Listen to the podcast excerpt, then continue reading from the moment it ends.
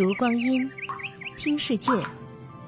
二零一七声音日历，八月二日，农历闰六月十一。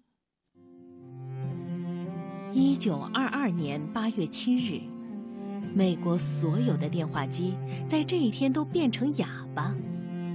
为什么电话全都哑然失声了呢？原来就在五天前，当年的八月二号，电话的发明者贝尔去世了。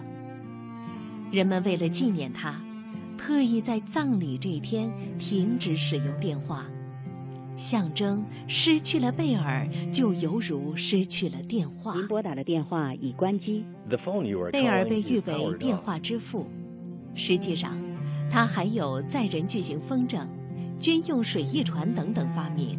曾获十八种专利，不过电话对人类生活的影响最为深远。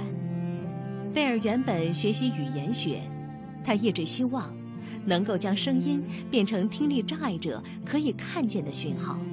在多次实验中，螺旋线圈发出的沙沙声启发了他用电流传递声音的想法，于是开始研究电话。过程是艰难的。结果却颇有戏剧性。日复一日的实验，在一八七六年的三月十号出现转机。这一天，贝尔不小心被硫酸溅到腿上，他疼得大喊。